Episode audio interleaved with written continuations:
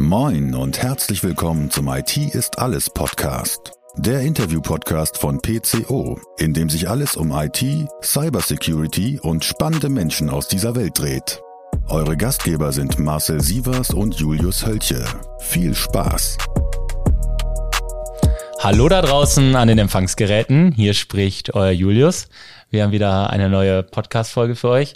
Ich habe es äh, von Marcel gerade gesteckt bekommen. Podcast-Folge 68. Ja, wir sind immer noch da, Marcel. Äh, kannst dich freuen und damit äh, herzlich willkommen. Schön, dir in die Augen zu gucken. Äh, diesmal auch an meiner Rechten. Ja, danke schön. Ist ja schön, dass wir alle den Security-Kongress überlebt haben. Oh. Dass wir heute alle noch äh, so sitzen können, wie wir hier heute sitzen, denn wir haben mal wieder jemanden live vor Ort. Oh, und da freue ich mich richtig drauf. Äh, quasi äh, ein, ein bekannter Gast für alle unsere äh, Podcast-Hörer, die, die uns rege verfolgen. Äh, aber das erste Mal, Ben, wenn ich so in deine Augen gucke, das erste Mal, seitdem äh, wir gemeinsam aufnehmen, dass du auch tatsächlich mal bei uns in Osnabrück bist. Ist das geil?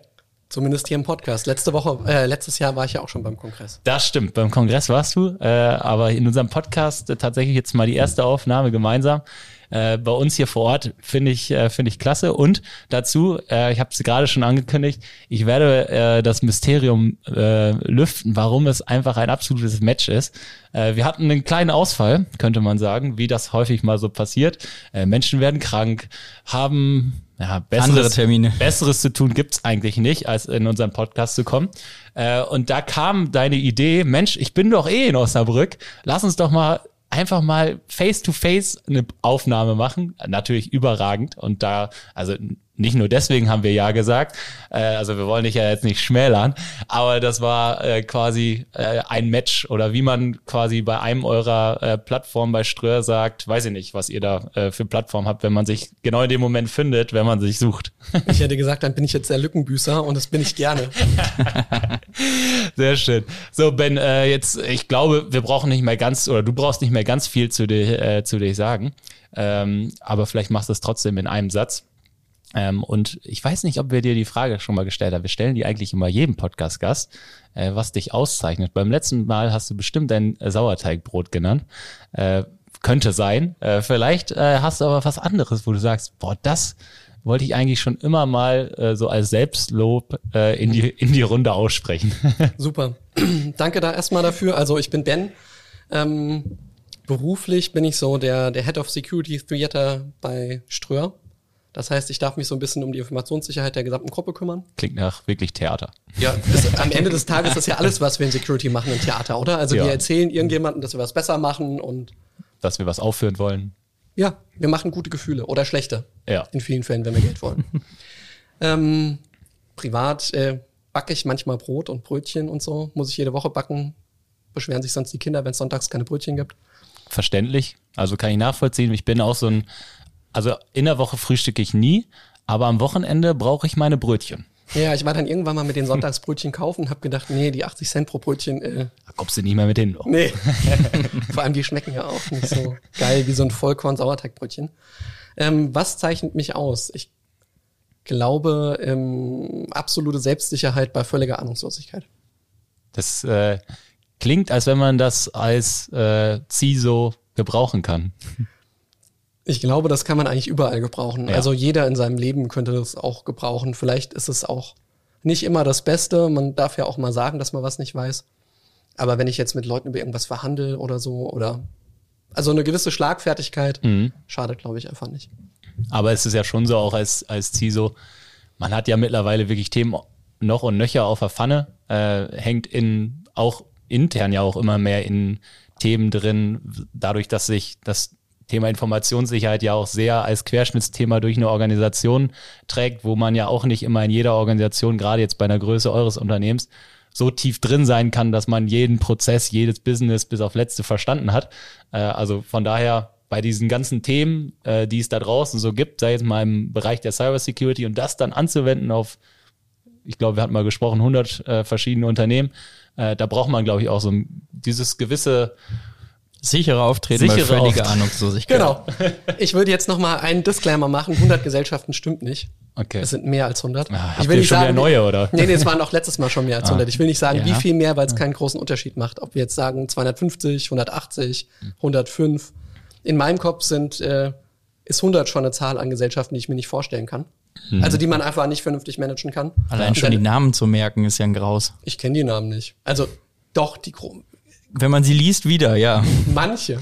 Aber dann liest man doch mal irgendwas von irgendeiner Firma, wo man so denkt, ich nie gehört. Ah, ja. die gehören uns zu 100 Prozent. Was machen die eigentlich? Oh, das ist eine Druckerei. Spannend. Also. Das Gute ist ja, du hast ein Team äh, von, genau. von sieben, acht Leuten hinter dir. Äh, es muss ja nicht jeder äh, alles kennen, aber in, de, in der Summe des Teams, äh, wenn es da aufgeht, reicht's ja. Ganz genau, das ist auch das, das Ziel. Wir verteilen die Last auf verschiedene Schultern. Und ähm, so dieses sichere Auftreten bei, völlig, sichere Auftreten bei völliger Ahnungslosigkeit hilft noch, wenn man nebenbei noch ähm, immer die Fragen stellt, die andere nicht hören wollen. Mhm. Weil dann muss man gar nicht antworten. Also du stellst mir eine Frage, ich antworte, stell dir eine Frage zurück, die du nicht willst, und dann bist du quasi in der Bredouille. Wenn ich dir dann wieder eine Frage, nein. Nein, also das passiert ja nicht. Also in der Regel ähm, kann man gut, viele Fragen sind ja nicht so spezifisch, dass man da unbedingt vernünftig darauf antworten kann. Ja. Also das, das kann ich nachvollziehen.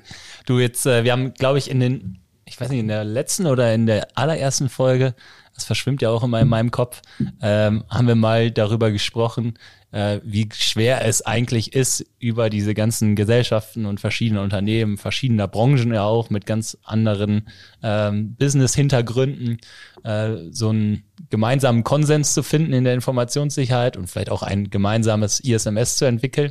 Also mal so einfach ganz plump die Frage, wie steht's denn um euer ISMS? Das ist eine tolle Frage. Ähm, wir haben gestern drei weitere Richtlinien freigegeben bekommen vom Vorstand. Und ich glaube, es sind, nö. Das ist schon also mal gut. Vom Vorstand freigegeben zu bekommen, ist meistens relativ einfach.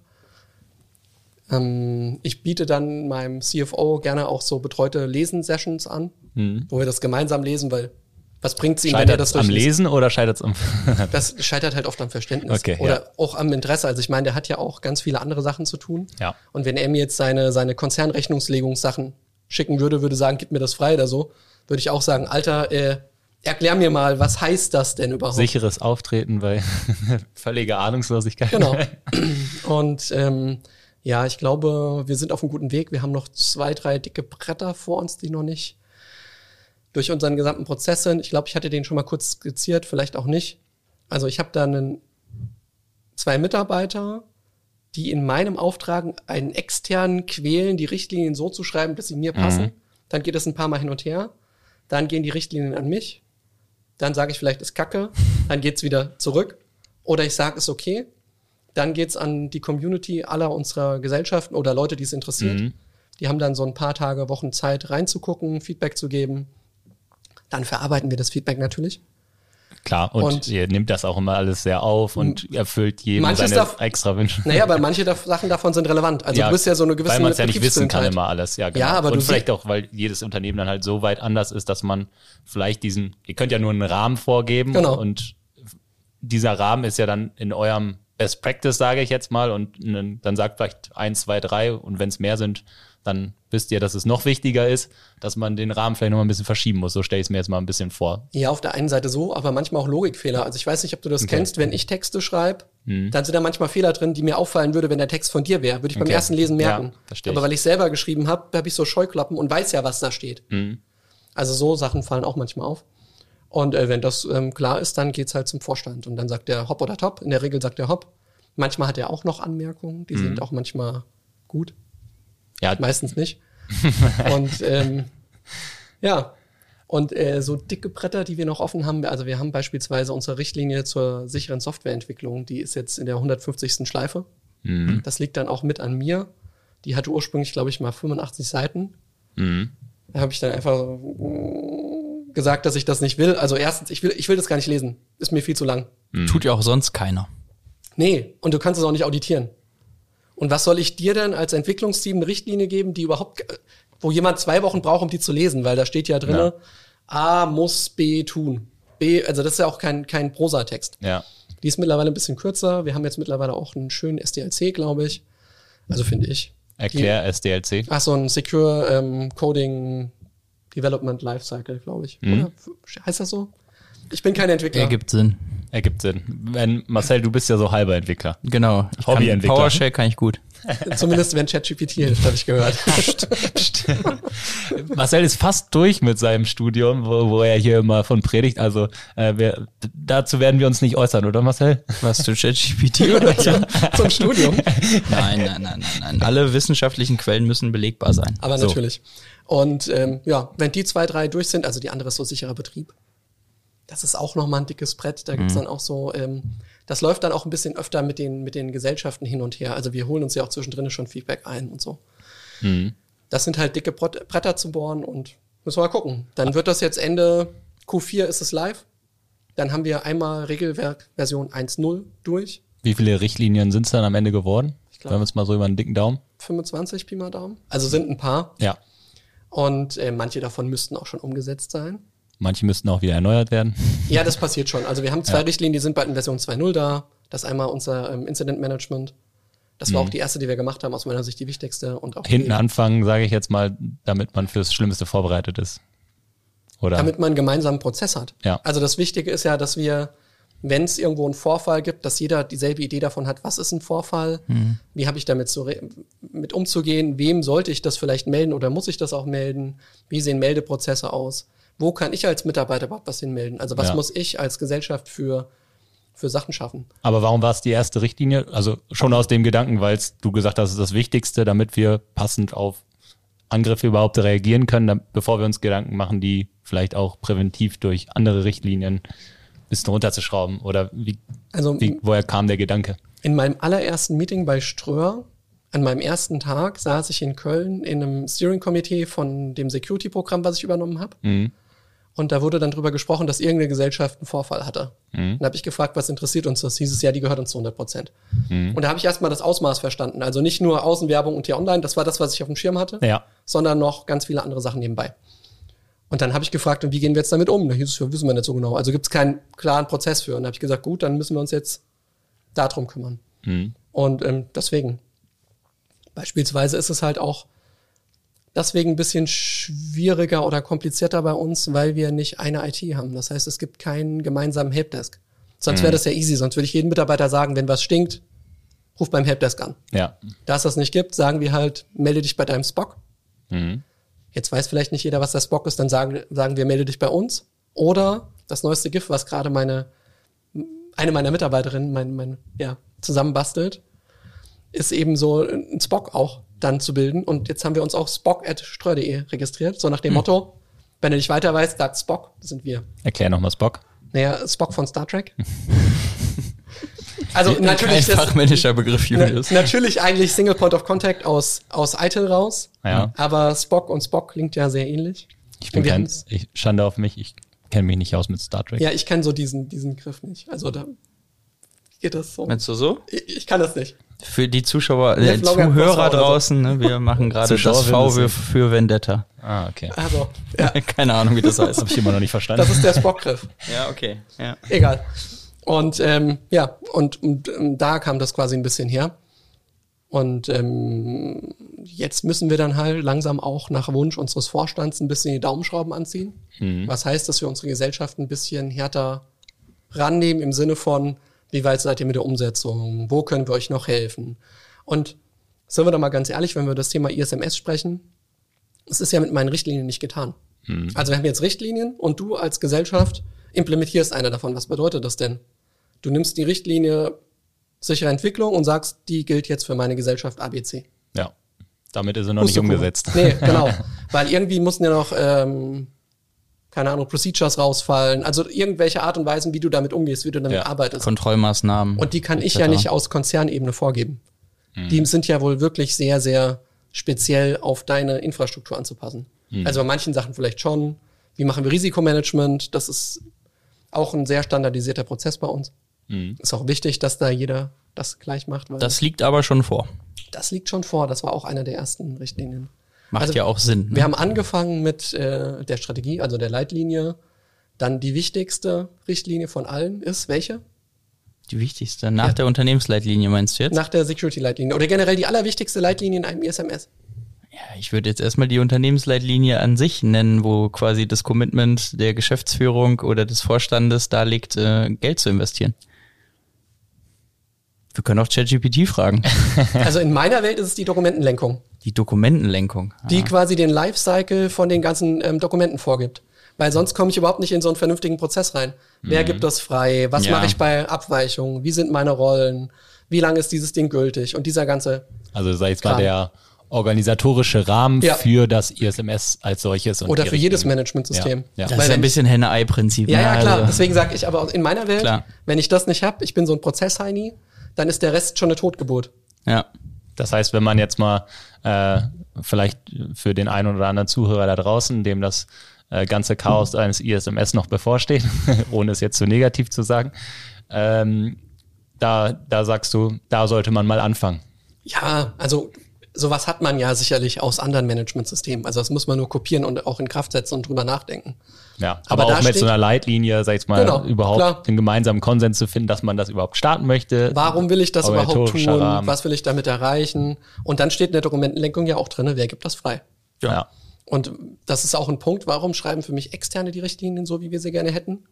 Aus zwei Gründen. Einmal, damit wir sie auch vor dem Vorstand quasi lesen und schon mal äh, mehr oder weniger ähm, approven können. Und der andere Punkt ist auch, sollten wir mal, das weiß ich nicht, ob ich es ja sagen kann, aber so offiziell ist das ja nicht. Sind wir ja unter uns. Ja, sollten wir, wir, haben mal, drei Hörer, also alles gut. sollten wir mal ein, ähm, sollte irgendwann mal irgendein Auditor oder so sagen, unsere Richtlinien sind schlecht, kann ich sagen, es hat ein Externer geschrieben und guck mal, die sind sogar noch relativ bekannt. Ja. Also so schlimm kann das ja nicht sein. Die sind BaFin bekannt, die machen das für andere große Unternehmen. ja. Was soll da schon schief gehen? Also ein bisschen KWS auch. ja, klar. Gehört auch dazu, Ein würde ich bisschen. sagen. Ja. Ja. Wenn man dann, äh, sag jetzt mal, das soweit hat, äh, worüber muss man sich so alles Gedanken machen, wenn man es jetzt mal von der Pike aufbaut, weil ich denke mal, gerade wenn man jetzt mal auf die ein oder andere neue Compliance-Anforderung, die da vielleicht in Zukunft auch vor der Haustür steht, munkelt man, äh, also Der Cyber Resilience Act. es wird den einen oder anderen treffen, sage ich jetzt mal, äh, was zu tun. Äh, wie, wie, wie fängt man an, wenn man, sei jetzt mal, sowas hat? Äh, Du meinst, wenn du ein ISMS hast, wie du dann weitergehst? Oder wenn Na, du, wenn du so mal die Leitlinie hast, wenn du mal so den Rahmen dir überlegt hast, äh, Dokumentenlenkung. Dokumentenlenkung. Alle dann- sagen, ja, von Let's oben go. heraus, wir wollen. wir wollen und dann, was kommt dann? Ich würde sagen, das ist ganz einfach. Willst du dich zertifizieren lassen, dann nimmst du eben das. Nein. Aber wenn du es wollen würdest, dann Ja. nimmst du dir halt den Standard, nachdem Ja. du dich zertifizieren lassen willst Wenn und nicht, erfüllst alle welchen Standard nehme ich dann? Dann nimmst du gar keinen. Dann überlegst du dir, was nehme ich aus den einzelnen Sachen raus und was sind für mich wichtige Prozesse. Und dann ist bestimmt ein wichtiger Prozess, so Incident Management im Sinne von auch ein bisschen BCM mitzumachen. Wa- Was ist eine Krise? Wie rufe ich das aus? Wer arbeitet dann an was? Ich glaube, es ist auch nicht verkehrt, ähm, so Sachen wie Patch Management zu regeln. Das ist immer Wobei- viel Arbeit, ne? Ich würde aber behaupten, oder also unsere Richtlinie heißt auch nicht Patch Management, weil ich die gar nicht veröffentlichen dürfte. Aus meiner Welt ist das eine ITSM-Richtlinie, also aus dem Service Management raus. Unsere heißt Security Patch Management. Und eigentlich sollte das nur eine Erweiterung der Patch Management-Richtlinien der Gesellschaften sein, wenn die denn eine Patch Management-Richtlinie hätten. Also manche haben es bestimmt. Ja, man patcht ja nicht nur aus Security-Gründen, Genau. sondern auch Features und weiß nicht was. Aber ich, gibt. ich möchte ja keine, ähm, ich möchte ja nicht eine Vorgabe dazu machen, wie du deinen normalen Betrieb zu machen hast, sondern Ja. nur sicherheitsrelevante Themen. Hm, Dasselbe. Thema, wie mache ich Netzwerke, was ist Krypto, also dass man vielleicht da auch ein bisschen up-to-date bleibt. Können wir auch drüber sprechen, dass das Patch-Management wäre? Ich könnte ja auch meine Krypto patchen. Könnte, sollte man irgendwann mal machen. Ich würde auch sagen, ein sehr wichtiges Thema ist Risikomanagement, Informationssicherheitsrisikomanagement. Mal zu klassifizieren, was habe ich denn für Assets, ob wir da jetzt über, über da auf eine Infrastrukturebene anfangen oder ob wir es auf Prozessebene machen, hängt vielleicht auch davon ab, wie weit ich schon bin.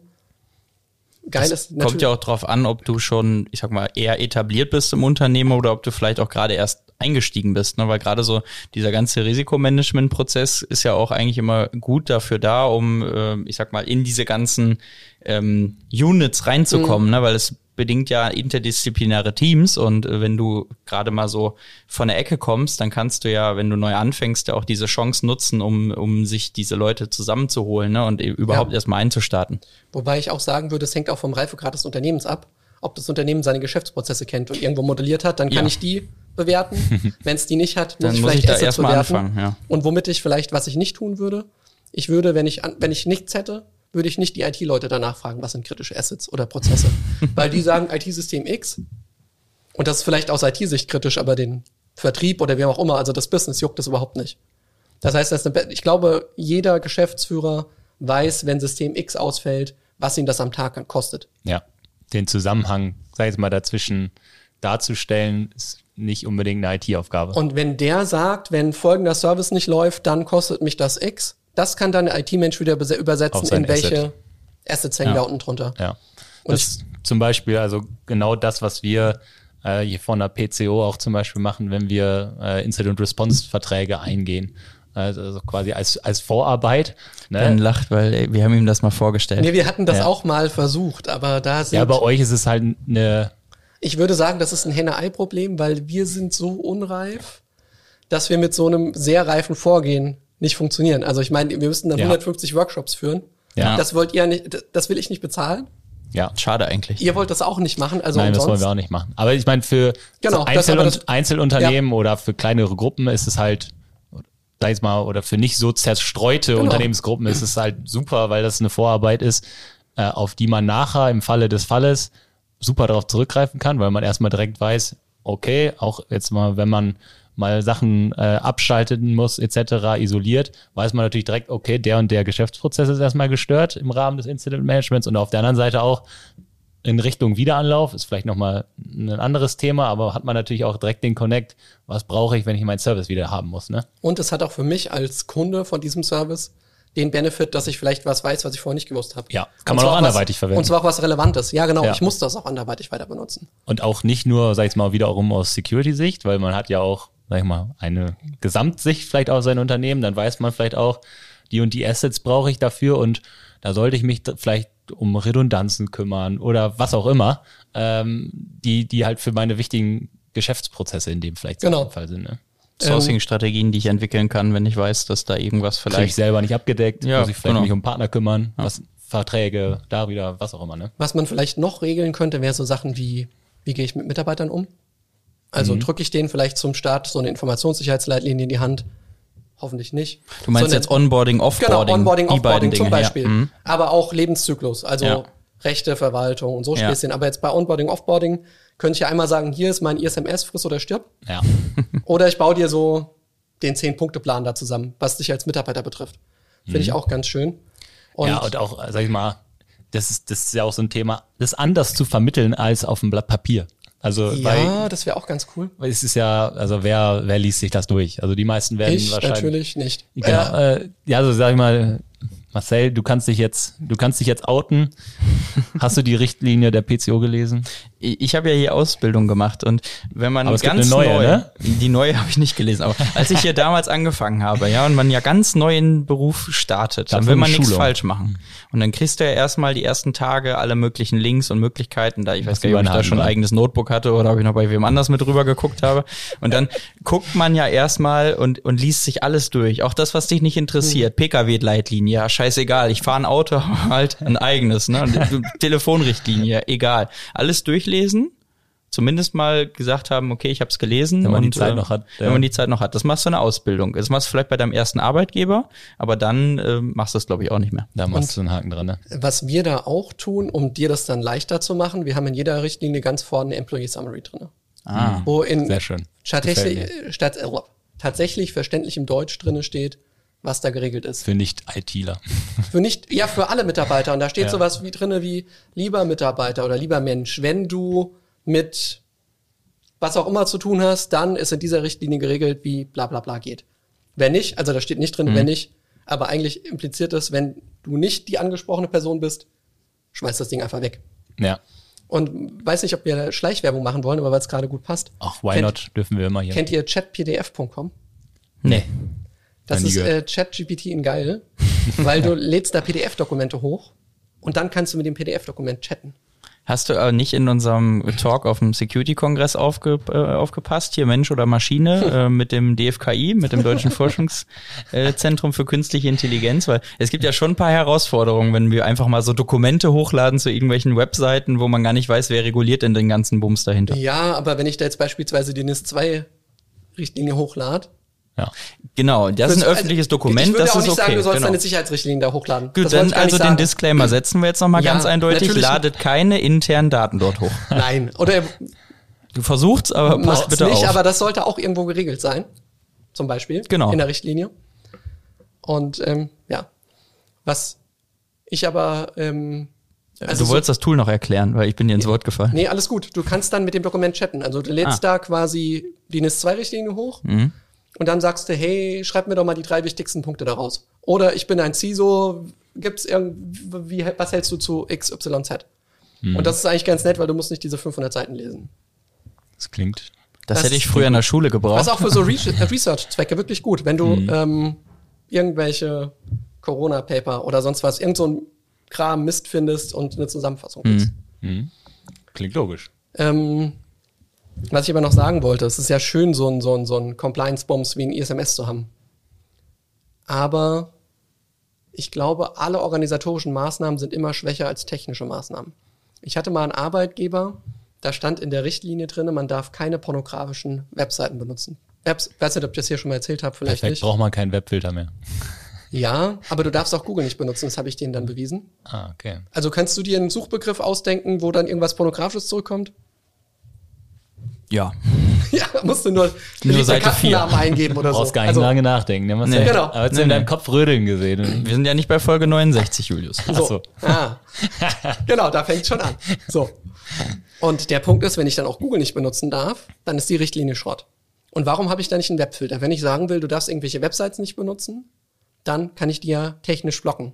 Ich kann doch nicht von einem Mitarbeiter erwarten, dass er in der Richtlinie nachguckt, bevor er auf eine Webseite geht, ob ich auf diese eine von, ob das eine von diesen 200 geblacklisteten Webseiten ist. Ja. Ja. Also man kann seine Mitarbeiter mit technischen Tools sehr, sehr gut unterstützen. Also ein anderes Beispiel wäre ja auch, ich brauche keinen Spamfilter, weil ich mal sage, mein Mitarbeiter, Der erkennt Spam, der, weiß, wo er nicht der weiß, draufklicken wo er nicht drauf, ich schul den, äh, dann hat man natürlich, da ist mal die Last auch einfach an den Mitarbeiter abgegeben, äh, anstatt ihn vielleicht uns zu unterstützen, dass er es vielleicht Ja. gar nicht in der Tiefe braucht. Wobei ich jetzt wieder sagen würde, ein Spamfilter ist ein, im Vergleich zu einem Webfilter, wo ich URLs block, ein deutlich schlechteres Dingens, weil da kommen ja trotzdem noch äh, Mails durch. Es kommt was durch, ja. Das Und wenn ich jetzt aus. Mitarbeitern erzähle, ich habe die beste Security auf der Welt, Das sollte man glaub auch ich, nicht machen. schlecht. ja, Also, aber ist ein gesundes Mittelding vielleicht. Ja. Wäre vielleicht ganz gut, äh, weil ich glaube, also auf der einen Seite sollte man natürlich dafür sorgen, dass wenn jetzt auch ein User total zugespammt wird, dann wird er ja irgendwann das an, an, einem Ende, sage ich jetzt mal, auch irgendwo mal draufklicken. Da kommt er gar nicht äh, drum herum. Aber man sollte einem User natürlich auch nicht vermitteln, dass es, äh, dass es nie passieren wird. Das ist schon richtig. genau, und die Frage ist doch, die stelle ich mir in letzter Zeit immer häufiger und ähm, auf den Veranstaltungen, auf denen ich so bin, stelle ich die auch gerne und dann werde ich meistens für angefeindet. Aber Awareness ist tot. In meiner Welt ist Awareness total für ein Popo. Mhm. Weißt du, dass Alkohol schlecht ist?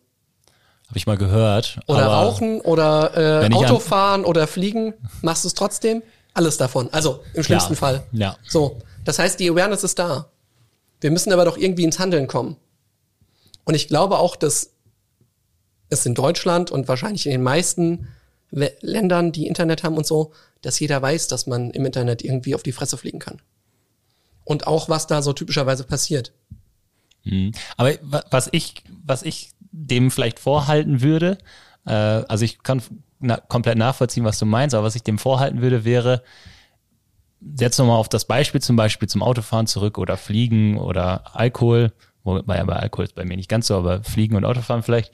Äh, sag ich mal, wenn man es immer wieder eingetrichtert kriegt, und das kriegt man ja durch Freunde, durch Medien, was auch immer, dann lässt man es vielleicht das Auto einmal mehr stehen und fährt mit dem Fahrrad. Und wenn man es jetzt mal überträgt auf, auf äh, Security und Awareness, klickt man vielleicht einmal weniger äh, da drauf, wenn mal was durchgehuscht ist, sage ich jetzt mal. Und es geht ja es geht ja nicht um die 100 Prozent, dass man es gar nicht mehr macht oder nie darauf reinfällt, sondern so nah wie es vielleicht irgendwie geht, darin zu kommen. Aber hattest du im Freundeskreis mal, also als du schon ein bisschen älter warst, so nicht mit fünf oder so, sondern im jugendlichen Alter oder Da bin ich bin auch Bobbycar gefahren, aber habe ich nie stehen lassen. Freundeskreis mal ähm, Freunde, die dann Vegetarier oder Veganer wurden und so am Anfang so ganz militant waren. Ja, Das willst du doch nicht hören, oder? Heute Also das noch. ist dann quasi zu viel Awareness. es geht es geht natürlich auch darum, sag ich mal, bei Awareness, wie man es den Leuten beibringt, in welchen Formen, ob man denen sagt, klick da bloß nie drauf, das ist äh, schädlich äh, und wenn du das machst, dann gibt's hier richtig Ärger oder wenn man denen, sag ich mal, eine Kultur mitgibt, äh, wo das vielleicht okay ist, dass man auch mal einen Fehler macht und möglichst, sag ich mal, dazu trainiert wird, dass man einen Unterschied ausmachen kann. Genau, meine steile These Sinne. ist einfach, ähm, ich kann natürlich den Leuten ab und zu mal sagen, es gibt irgendwelche Gefahren, das machen ja. wir auch. Das macht die Tagesschau auch. Aber das Wichtigste ist, dass ich dir sag, was du zu tun hast, wenn es hier brennt. Mhm. So. Und dann weißt du, du rufst die Feuerwehr an. Genau, die Frage ist nicht, also das Thema Awareness ist, ist interessant, vielfältig. es ist vielfältig, es muss irgendwie gemacht werden, nur irgendwie die Frage ist, wie viel und wann. Genau. Ja, und viele überspitzen das aktuell. Ja. ja. so wie alle SOC in den Raum werfen und keiner es sich dann aber leisten möchte. Ne? Also Alle zwei Wochen eine Phishing-Mail. Ja. Genau, also das ist dann immer so ein bisschen, äh, ne, die Dosis macht das Gift. Und genau. es gibt auch ganz viele Unternehmen, die ganz klar mit dem Beispiel vorangehen, sagen, wenn wir jetzt jede Woche im Intranet posten, was hier alles passiert, dann liest das keiner mehr und hat keiner hat Bock mehr drauf. Oder die Leute klicken erst recht drauf, weil sie sagen, oh, das interessiert mich, das will ich jetzt mal sehen. Ja. In unserer Cover Your Ass Clicky Bunt die äh, Awareness-Kampagne, so die jeder Mitarbeiter durchlaufen muss haben wir eine Botschaft ganz oft gesagt, und zwar, wenn was passiert und du nicht weißt, wo du nicht melden sollst, weil schon erwähnt, kein Helpdesk, keinen ja, inhaltlichen, mhm. schick's an uns.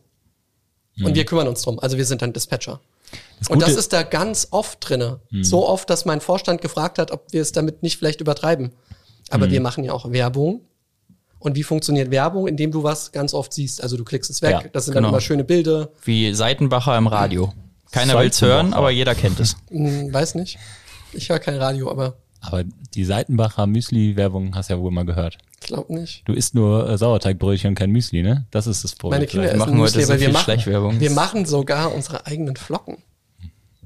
Ja gut, das dann interessiert dich Seitenbacher nicht, dann bist du einer der resistenten Benutzer, die dann am Ende auch, egal wie oft dann da drin steht, man soll sich melden, die dann sagen, opala, ich hatte da mal vor zwei Wochen auf so einen Link geklickt, ich wusste gar nicht, was ich damit machen soll.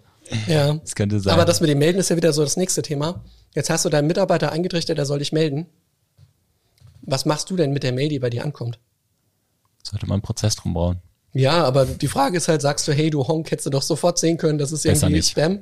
Ja. Oder kannst du froh sein, du dass er sich meldet, weil sonst genau. hättest du vielleicht nie, hättest es nie erfahren und äh, es würde sich schleichend verbreiten. Also ich würde hoffen, aus meiner Sicht gesprochen, dass es mittlerweile nicht mehr diesen Tonfall gibt, dass man dann sozusagen ja. denjenigen beschuldigt. Aber oh. ich kann mir vorstellen, ich habe einen Incident-Fall mitgemacht.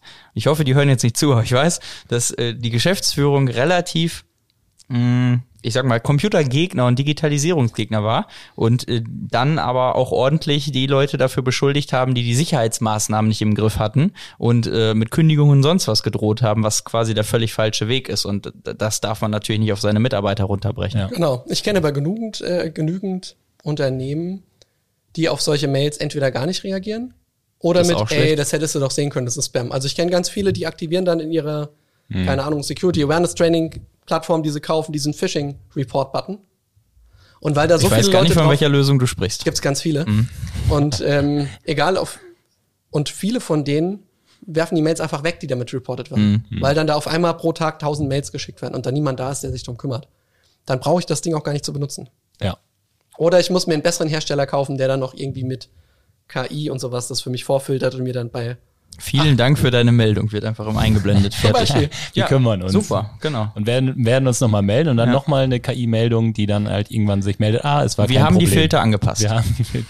Ja. Die Mail war nicht gefährlich. Ich habe äh, ich hab nochmal eine andere Frage, weil das Thema der Meldung ist sehr interessant und ich meine, ihr könnt es vielleicht in eurer Größe nochmal ein bisschen anders abbilden, weil ihr vermutlich, sage ich jetzt einfach mal, obwohl ihr habt ja auch keinen zentralen Helpdesk, sage ich mal so, wie du es eben gesagt hast. Das heißt, ihr steht eigentlich vor den gleichen Problemen wie der klassische Mittelständler auch, wo vielleicht auch mal Leute außerhalb der Geschäftszeiten arbeiten, vielleicht auch mal einen Link anklicken, der nicht so äh, positiv war, äh, wo sowas vielleicht auch mal am Wochenende passieren kann äh, und gerade natürlich bei den vielleicht auch privilegierteren Benutzern, die vielleicht auch eher mal am Wochenende an der arbeiten, ähm, wo es natürlich schwierig ist, am Ende einmal eine Nummer zu definieren. Da kannst du dich äh, immer melden, wenn's, auch wenn es dir am Samstag äh, passiert und äh, man halt diese Besetzung nicht schafft. Deswegen kriegen wir zum Beispiel, ich habe es schon immer mehr und mehr gekriegt, ähm, ob wir in unserem Helpdesk, sag ich jetzt mal, den wir Kunden zur Verfügung stellen,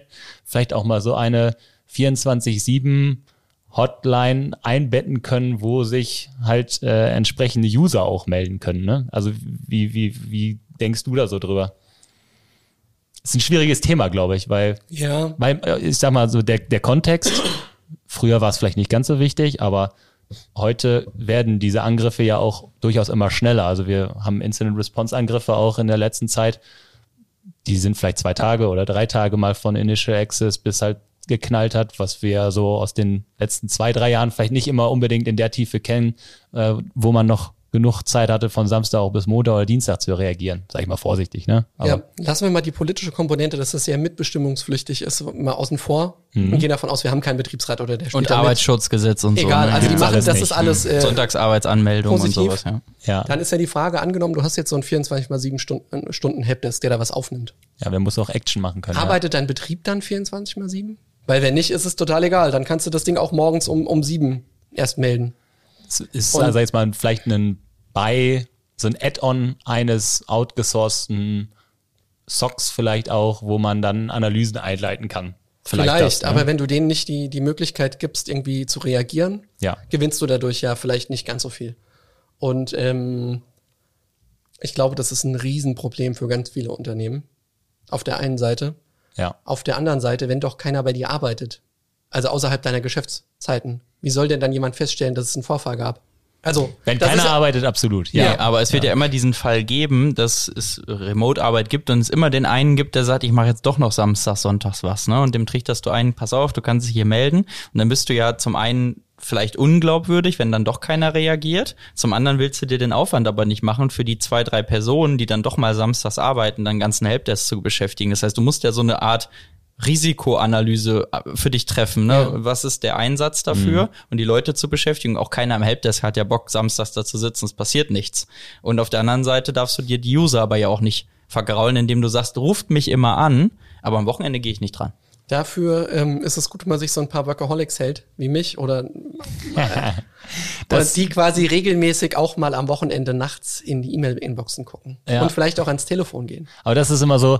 Das sind diese wenigen Personen, an denen es dann immer hängt. Ne? An denen es ja. hängt und das ist, das ist so und es, das tut mir auch immer leid, weil das sind eigentlich dann immer die Personen, die am Ende des, Fra des Tages auch fragen, ob wir sowas übernehmen können, weil ich meine, teilweise haben die Leute vielleicht auch am Wochenende Besseres zu tun.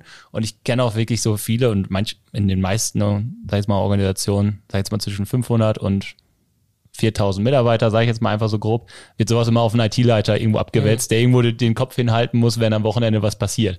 Äh, und der sich dann, weil er nicht schlafen kann oder ein schlechtes Gewissen hat, einmal, ja, kenne auch IT-Leiter, die locken sich dann ein und gucken einmal noch, ob alle Systeme da sind, ob irgendwas gebimmelt hat äh, oder ob sie sich wieder ruhig hinlegen können. Äh, und genau für die wäre es ja quasi dann auch äh, diese, diese schöne Entlastung, aber ich gebe dir recht, es macht nur Sinn, wenn man halt auch eine Aktion daraus ausführen kann. Ne? Und deswegen wenn sowas, auch wenn ich jetzt mal so auf uns denke, ist sowas halt sinnvoll bei den Kunden, wo man, äh, sag jetzt mal, auch einen Security Operations Center dahinter hat, äh, wo man Analysen betreiben kann, wo man auch notwendige Maßnahmen treffen kann, einen Client zu isolieren oder Anmeldedaten zurückzusetzen.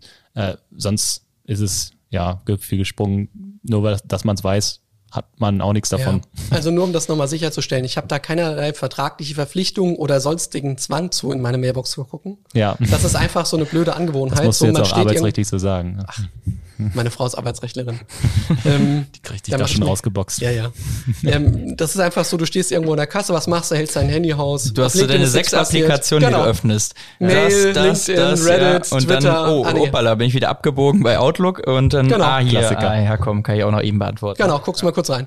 Oder Aber das Telefon bimmelt am Wochenende nur als guter Dienstleister mit unbekannter Nummer weiß man ja nicht, was trifft einen dort. Man geht mhm. ran und denkt, scheiße, wäre ich mal nicht rangegangen. Da gehe ich nicht ran. Kannst vergessen, dass, mein, dass ich ans Telefon rangehen, wenn ich die Nummer nicht kenne. Das machen unsere Bekloppten, äh, machen es auf jeden Fall. Ne? Unsere Incident Response Manager so die ich habe ja nicht jede Nummer gespeichert, ne? Und eigentlich gibt's einen Prozess dafür, aber wir sind ja serviceorientiert. Manchmal Deswegen, ich kann Prozess ja immer noch, wenn der jemand seinen Namen und seinen Nach Vornamen und Nachname sagt, kann ich ja immer noch auflegen. Oh, ich habe hab ja den roten Knopf. Ja, das, das verstehe ich voll, aber ähm, Du 95 interner, Prozent der ja, Leute, die mich anrufen, oder eigentlich Ja. wahrscheinlich noch mehr, Die sind wollen dir was irgendwelche verkaufen. Vertriebler aus, äh, aus UK von großen deutschen, amerikanischen, japanischen, chinesischen, was auch immer, Firmen, die da einfach nur Drückerkolonnen Very good. rumschicken. Ja, ja, genau. Oder der am I speaking to. Mr. Bachmann? Ja, ja, genau. Sehr gut. Ähm, und das Thema mit dem, es hängt auch von deinem Geschäftsmodell ab. Ich würde sagen, wenn dein Geschäftsmodell so eins ist, was 24 mal 7 läuft, Ja. Dann hast du vermutlich auch einen Betrieb, der sich ein bisschen mehr drum kümmert. Du wirst mit irgendwelchen Leuten Rufbereitschaften haben, sonst was. Wenn du jetzt irgendwie so eine, eine, eine Bäckerei bist, mit einer Website, die aber quasi normale Öffnungszeiten hat, who cares? Dann wirst du auch niemanden haben, der dann auf der Webseite nachguckt. Ja.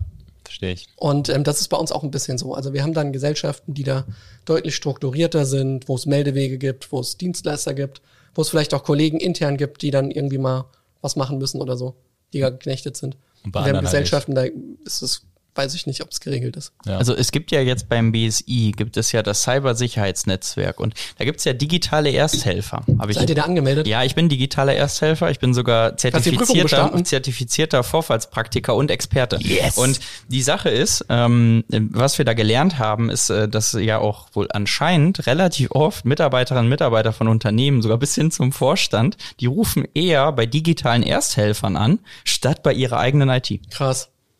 Und lassen dann irgendjemanden quasi diesen Fall lösen, weil es auch nichts kostet in erster Instanz, ne, beim Ersthelfer, ne, wenn das jetzt was Ja, Einfaches ist. dann schon eher, und ne? irgendwann landen die dann halt beim Praktiker, beim Experten, dann können halt auch Dienstleistungssätze etc. anfallen, aber ich war dem gar nicht bewusst, ich dachte, es wären fiktive Beispiele. Es sind keine fiktiven Beispiele, Okay. die wir durchgegangen sind. Es waren wirklich Geschäftsführungen und Vorstände und sonst was von Unternehmen mit über 500 Mitarbeitern, die unter der Woche oder auch am Wochenende bei digitalen Ersthelfern angerufen haben. Krass, das äh, mit den digitalen Ersthelfern habe ich vor vier Wochen das erste Mal in meinem Leben überhaupt gehört, als irgendjemand in LinkedIn gepostet hat, der ist da jetzt registriert. Ja. Da dachte ich mir, was hat das BSI sich für einen neuen Kram ausgedacht? Aber da muss es das ja schon länger geben, das Konzept. Das gibt es seit letztes Jahr, Mitte letzten Ach so, Jahres. also gar nicht so lange, Das okay. gibt es noch nicht Ja. so lange, genau. Ist halt quasi äh, so ein bisschen, wenn man das mal nehmen will, es gibt ja diese APT, Incident Mhm. Response Dienstleisterliste für kritische Infrastruktur und der Rest ist so für alles, Eigentlich auch von angefangen, angefangen bei genau. Privaten bis KMUs, bis Mhm. äh, vielleicht auch die, die nicht kritische Infrastruktur sind und jemanden Oder brauchen oder mehr brauchen oder noch nicht. Äh, kleiner Spoiler, es wird euch vielleicht treffen. NIS 3 kommt. Ja, also ist mit Sicherheit etwas, äh, was sich das BSI auf die Fahne geschrieben hat, das in die breite Masse zu bringen. Und wenn man sich jetzt auch mal den digitalen Ersthelfer mal anguckt, äh, ich sag mal, das kann man als Laie werden.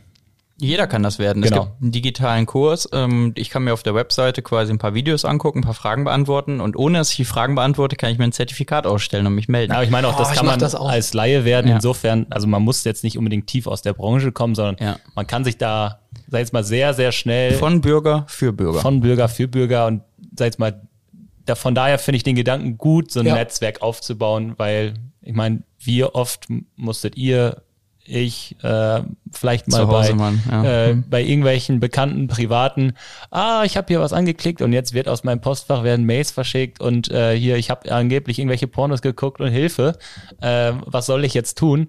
Diese, diese Überforderung gibt's ja auch einfach im Privaten, genauso Ja. wie es an Unternehmen gibt und dabei ist es eigentlich logisch, was zu tun ist, aber die Leute reagieren dann vielleicht in dem Moment einfach über oder falsch, weil sie es noch nie sich mit auseinandergesetzt haben. Aber gibt's dann da auch so eine Reaktionscheckliste, wo zuerst steht, bitte neu starten? Ähm, es gibt Handlungsempfehlungen. Du kriegst so ein Set quasi und es gibt auch einen Bogen, den füllt man aus. Das ist aus statistischen Gründen und vor allen Dingen die betroffene Person oder das Unternehmen kriegt dann auch eine Kopie davon, wenn die das möchten, wo quasi so ein paar, also es ist wie so ein Leitfaden. Dann fragst du, wer ist betroffen, was ist die Ausgangslage ähm, und dann was habe ich empfohlen und da gibt es dann wieder anderes Paperwork vom BSI, da gibt es einen Leitfaden quasi, was man empfiehlt.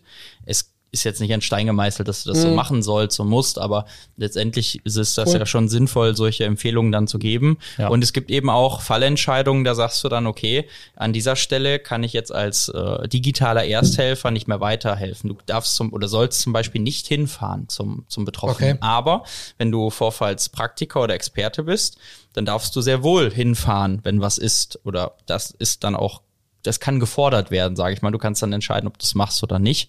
Äh, und äh, das sind dann aber auch kostenpflichtige Dienstleistungen, wo der Bürger dann theoretisch auch für Geld bezahlen muss. Ne? Dann geht's halt darum, auch vielleicht mal einen Fernseher wieder zurückzusetzen, wenn der die ganze Zeit komische Dinge macht. Es können halt auch Störungen sein. Ne? Ja, also du klar. musst halt unterscheiden, ist es Vorfall, ist es Störung. Und es gibt sogar eine zentrale Hotline-Nummer, die kannst du als Bürger anrufen. Und dann wird das vermittelt für dich. Also es gibt eine Cool. Karte online, da kannst du in deiner Stadt gucken, wer ist Helfer. Dann stehen da die Telefonnummern, E-Mail-Adressen und die Arbeitszeiten, zu denen die erreichbar sind. Äh, weil Und man kann sich theoretisch auch, sag jetzt mal, auch wenn man digitaler Ersthelfer ist, da rausnehmen. Also Ich bin passives Mitglied. Genau. Also meine Telefonnummer und meine E-Mail-Adresse ist dort nicht gelistet. Ähm, weil es einfach auch, ja, ich sag mal, du kannst, du wirst halt den ganzen Tag, du Ja, wirst ja. immer angerufen, ne? Und wir machen es aktuell, um in diesem Cybersicherheitsnetzwerk eben Hilfe über die Kompassgruppe bereitzustellen. Mhm. Die können uns anrufen in den gewissen Fällen, also quasi das BSI selber, aber wir können jetzt aktuell nicht von Bürgern angerufen werden. Wenn man das aber möchte, kann man sich da natürlich listen lassen. Das heißt, wenn ich bei der 111 anrufe oder was auch immer die Hotline von denen ist, dann, Genau. dann wäre auch geil, oder? Die 111. ja, das wäre man. Also ist es eine 0800er Nummer, so Da gibt's mir direkt noch. Schnaps äh, und dann äh, Ich weiß nicht, ob ich die Karte hier noch irgendwo habe, aber es ist irgendwie eine 0800er Nummer und dann schreiben wir mit in den Folgen Ja, ja, total cool. äh, Untertext. Aber so genau wusste ich das gar nicht. Das ist eigentlich ein cooles Konzept. Es, ich, es ist noch nicht so mega beworben, habe ich das Gefühl. Und ich habe zum Beispiel gelernt, dass einzelne Bundesländer, ähm, Baden-Württemberg zum Beispiel, hat eine Cyberwehr. Und München, das hat, haben wir gesehen, die haben sind ja gibt's auch schon ein bisschen weiter, was so Und Zack genau. und Co. angeht. Und in der Cyberwehr ist es in der Tat wohl so, die haben ein zentrales Dispatching und dann wird sozusagen ein Auftrag verteilt an Okay. die Teilnehmer, da sind Unternehmen, aber auch Privatpersonen gelistet und dann bis zu einem gewissen Maß übernimmt sogar das Bundesland die Kosten für die Person. Das heißt, ähm, ich habe das so gelernt, da registrieren sich relativ häufig Studenten, die Berufe machen in der IT, statt dass sie abends Kellnern gehen, machen die dann quasi Fälle digital und kriegen dann 60 Euro die Stunde Geil. teilweise. Ähm, erstmal auf, als Aufwandsentschädigung. Faire Da Nummer. passiert natürlich nicht jedes Wochenende was, aber es ist deutlich lukrativer für die, als das beispielsweise Und man lernt ja auch was. Ne? Genau, Also als es zu Kellnern. Fall. Das und das gibt es in einzelnen Bundesländern, also in Niedersachsen noch nicht, in NRW soweit ich weiß auch nicht. Aber ähm, in Baden-Württemberg gibt es das definitiv in diesem Modell. In Bayern habe ich auch was davon gelesen, dass da was kommt. Ähm, das ist halt einfach leider noch zu sehr in diesen einzelnen Ländern gedacht. Ne? Aber die Nummer werde ich ähm, morgen mal rausfinden und meinem Vater in seinem Handy als Kurzwahl einrichten. Vielleicht Damit er auch dich nicht mein, anruft. Genau, vielleicht auch anstelle von meiner Nummer. Deine erste. Telefonnummer, die zweite ist dann deine richtige. Nee, das ist egal. Wir, wir telefonieren wenig. Wenn, dann äh, chatten wir per Threema und da hat Ja. er meine ID ja schon. Also die ist Ja. ja auch nicht mit der Telefonnummer Finde ich, finde ich, äh, finde ich sehr gut. Ähm, also genug Werbung, sage ich jetzt mal, fürs BSI und äh, Cybersicherheitsnetzwerk. Äh, gerne, ähm, haben wir gerne gemacht, BSI, liebes BSI. Äh, Ihr könnt die Geldkoffer dann einfach vom Gebäude könnt- abstellen. könnt Nächstes ihr, Jahr Sponsor. Könnt ihr mal darauf zurückkommen. Äh, Nein, das habe ich in der Schulung gelernt. Äh, keine Geldgeschäfte mit dem BSI. Nee, das, äh, da sind schon andere dran gescheitert. so, äh, genug dazu. Äh, wir haben ja immer, da kannst du dich wahrscheinlich noch dran erinnern, Ben, als äh, letzte Frage immer einen kleinen Ausblick. Ich würde es bei dir vielleicht mal äh, in zwei Sachen spalten. Äh, einmal kannst du gerne nochmal die letzte äh, Sendezeit dieser Folge nutzen für all das, was wir vielleicht jetzt nicht gefragt oder besprochen haben, was du unbedingt nochmal loswerden wolltest. Oder du nutzt es dafür, äh, zu sagen, was ist so so der heiße Scheiß, dass wir bei der vierten Aufnahme, die wir dann vielleicht irgendwann haben, mal darüber reden werden. Also vielleicht aus meiner Sicht die wichtigste Awareness-Maßnahme, das erzähle ich auch überall, wo ich bin. Streicht IT-Security aus eurem Wortschatz, sagt Informationssicherheit oder irgendwas anderes. Finde ich gut. Was, wie stehst du zu Cyber Security? Ist mir egal. Kannst es nennen, wie du willst. Besser als IT Security. Aber IT-Security betrifft nur die IT. Finde ich gut. Wenn ich nicht in der IT arbeite, juckt mich das Thema nicht. SAP-Security interessiert mich auch nicht, ich bin nicht SAP. Ja. Ähm, Gebäudesicherheit interessiert mich auch nicht, ich bin kein Hausmeister. Also, Finde ich ein gutes Statement. Lass Ja. uns das einfach alle machen. ja. Außer wir reden über IT Security, dann dürfen wir es benutzen. Ja, wenn du mit den IT-Leuten sprichst, sollte das dort schon drüber sprechen, Ja. weil das betrifft die ja auch. Da würde ich auch eher darüber reden als Ja. Infosec, weil Infosec ist ja so Papiertiger. ja. Ähm, was ist so der, der heiße Scheiß? Ich glaube, was tatsächlich ein heißer Scheiß ist, ich glaube, das hatten wir letztes Mal auch schon ganz kurz, ist so das Thema Automatisierung. Automatisierung und die Integration von KI oder auch nicht. Und ähm, da gibt's echt coole Sachen. Wobei ich auch ganz ehrlich sagen muss, ich glaube da in viele Bereiche nicht. Also was, was bringt mir das, wenn mein ähm, Seam-Tool mir meine 1 Million Alerts vorqualifiziert und sagt, ich habe hier fünf, auf die ich drauf gucken muss? woher weiß es denn, dass die fünf wirklich relevant sind? Also ich, ich glaube dann, dass das fünf relevante sind, aber die, die Könnten das noch andere fünf sein. Genau, die, die vielleicht habe ich zehn vergessen oder überhaupt nicht gesehen. Das finde ich ein bisschen schwierig, weil am Ende des Tages kennen wir die Modelle ja nicht, Mhm. nach denen die arbeiten. Die Frage ist immer, ist es KI oder ist es wirklich nur ein Algorithmus? Der Ja. programmiert ist. Ne? Das kannst du auch. Also viele schreiben ja KI dran, aber du Von fragst dich ja auch, du fragst dich auch immer, ist das jetzt wirklich KI oder ist es einfach nur ein Algorithmus, der guckt, ah, größer 5 weiter? Das ist für mich aber auch total egal. Ich kenne so oder so den Algorithmus oder die, die Modelle nicht. Ja. Und dann fängt's an, wenn wir alle auf diesen Spaß setzen, dann werden eben die Modelle gehackt.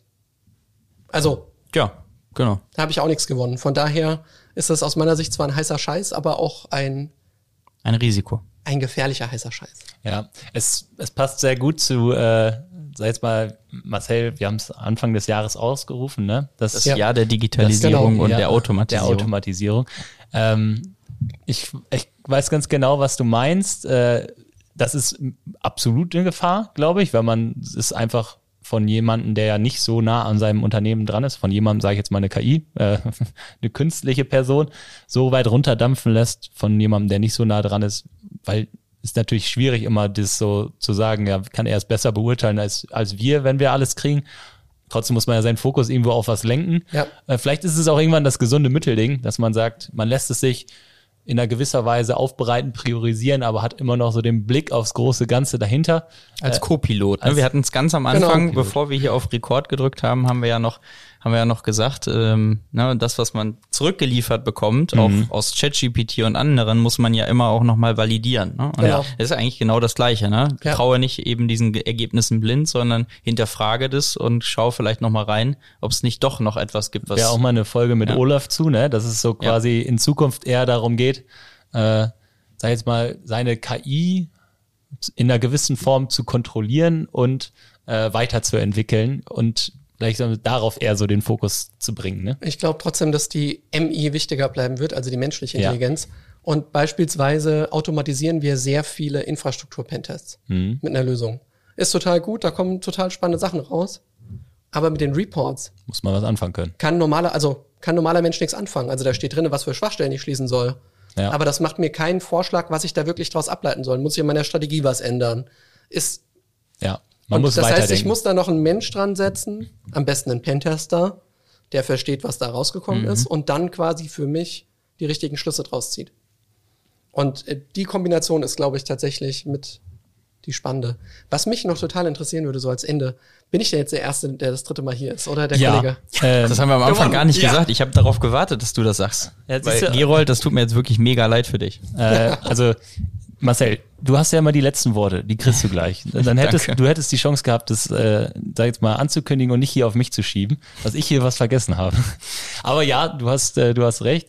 Äh, wir haben drei Personen, ne, mit dir vier, die zweimal hier waren, korrekt?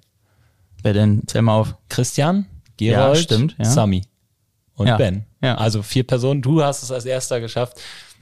Kann man einfach mal klatschen und sagen, geil. Ich danke meiner Mutter und meiner Schwester und wem auch noch. Dass du alles. heute den Weg Ja. nach Ja. Osnabrück gefunden hast Genau. und wir einfach diese Chance Navi, genutzt haben. mich genau. durch äh, Lüdenscheid gejagt hat. Perfekt. Also in diesem, also in diesem Sinne sage ich einfach mal, der Applaus äh, gehört dir. Äh, vielen, vielen Dank, dass du hier warst. Hat äh, sehr, sehr Spaß gemacht. Äh, auch so locker aus der Hüfte geschossen, äh, hier gute 50 Minuten hinzulegen, äh, mit uns über Gott und die Welt und äh, über Cybersecurity zu sprechen. Äh, und äh, in diesem Sinne, Dankeschön.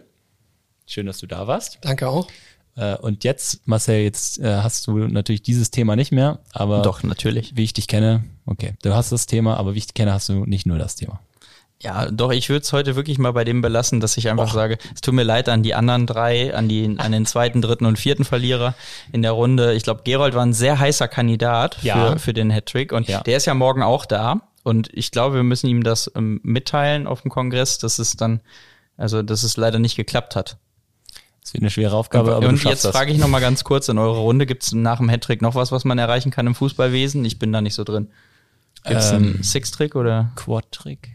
Ich weiß das Viermal, nicht. ja. Hat okay. Lewandowski nicht mal sechs Tore in einem Spiel Quad geschossen? Oder heißt es nicht Quadruple oder sowas, wenn die Bayern wieder vier, äh, Vier Titel holen. vier Ne? Titel holen? Ich weiß es nicht. Wir müssen uns mal was ausdenken. Vielleicht gibt's da was Kreatives bei Ich, den ich Zuhörern. als Schalke-Fan habe noch nie vier Titel gewonnen. Also von daher. Sehr äh, gut. Aber drei Abstiege erlebt oder so. Das, Nein. ich, meine, ich bin jetzt in meinen äh, jungen Jahren beim zweiten, obwohl den dritten habe ich eigentlich auch erlebt, aber nicht richtig wahrgenommen. Äh, also es ist ein hartes äh, Pflaster. Trainer ist raus. Äh, aber wir machen hier keinen Fußball-Podcast draus. Ähm, in diesem Sinne. Ja, ich, dann hast du jetzt die letzten Worte gesagt, das fand ich super. Ich bedanke mich auch bei dir und wir haben jetzt noch ein Abendprogramm geplant, von daher, ähm, ja, ihr dürft die Empfangsgeräte dann jetzt abschalten. Macht's gut. Ciao. Das war der IT ist alles Podcast mit Marcel Sievers und Julius Hölche. Vielen Dank fürs Zuhören. Präsentiert wird der Podcast von der PCO. Die Vermarktung übernehmen Ulf Masseling und Jana Plogmann. Der Schnitt kommt von René von der Haar und die Musik wird produziert von Markus Nögel. Bis zum nächsten Mal.